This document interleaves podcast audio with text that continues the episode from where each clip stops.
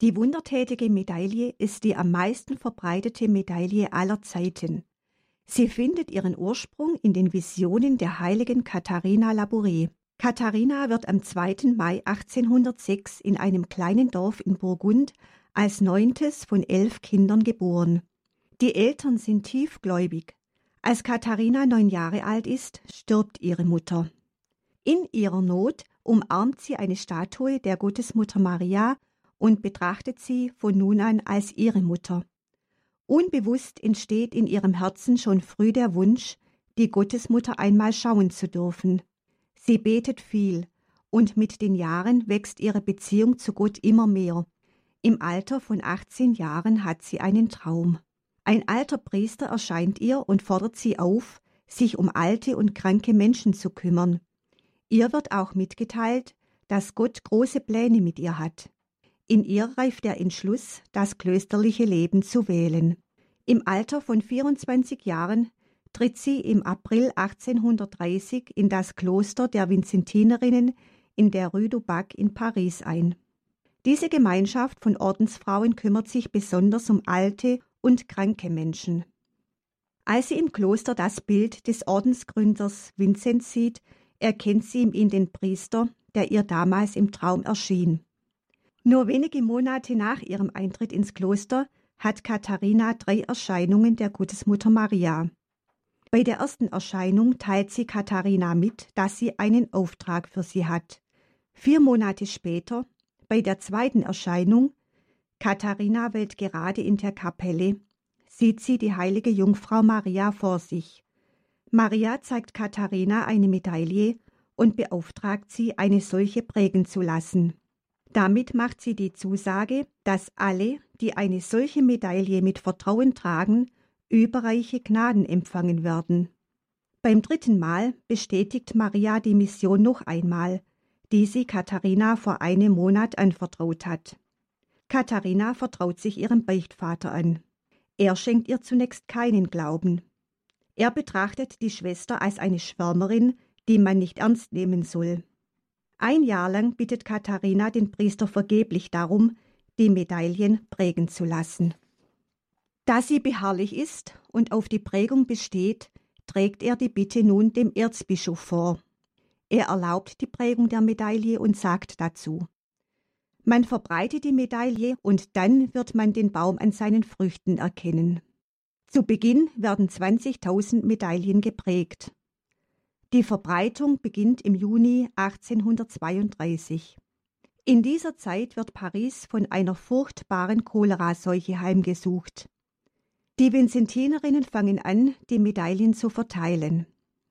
Die Seuche lässt sofort nach und erstaunliche Wunder geschehen. Der Erzbischof von Paris wird zu einem eifrigen Förderer der Medaille. In den nächsten vier Jahren werden über 15 Millionen Medaillen auf der ganzen Welt geprägt und verteilt. Weitere sechs Jahre später ist man schon bei 100 Millionen Medaillen. Papst Gregor XVI. lässt die Geschichte der Medaille genau prüfen. Daraufhin erklärt er die Echtheit der Erscheinungen als gesichert. Er selbst trägt die Medaille stets bei sich und jeder Besucher bekommt eine geschenkt. Durch Heilungen, Bekehrungen und Besserungen erhält die Medaille sehr bald den Beinamen Wundertätige Medaille. Seitdem ist dieser Name geblieben. Die ungeheure Verbreitung der wundertätigen Medaille trägt dazu bei, ein Klima der Verehrung der unbefleckten Empfängnis Mariens hervorzurufen. Im Jahre 1854 wird sie als Dogma festgelegt.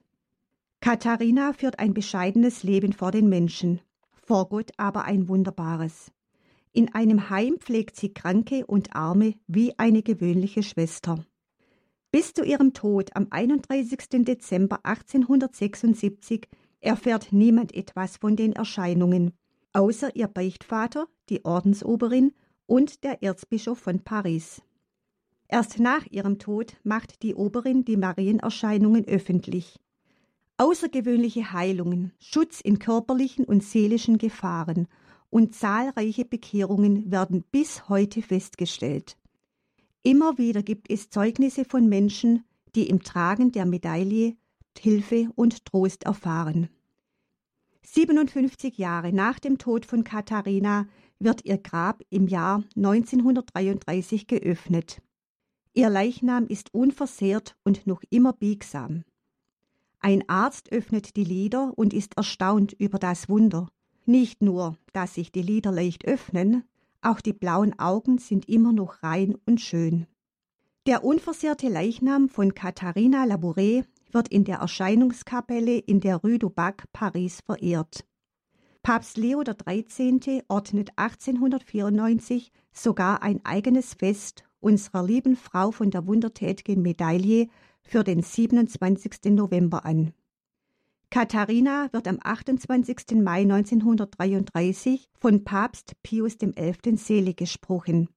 14 Jahre später, am 27. Juli 1947, nimmt Papst Pius XII. sie in die Schar der Heiligen auf.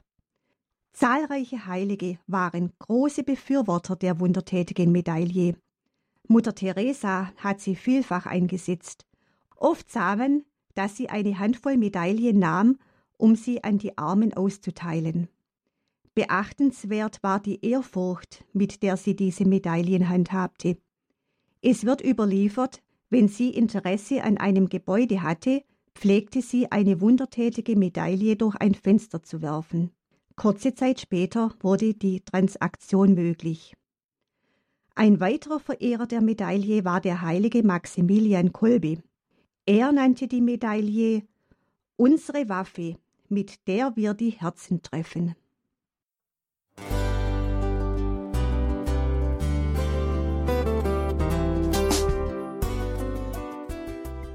Liebe Zuhörerinnen und Zuhörer, vielen Dank, dass Sie unser CD- und Podcast-Angebot in Anspruch nehmen.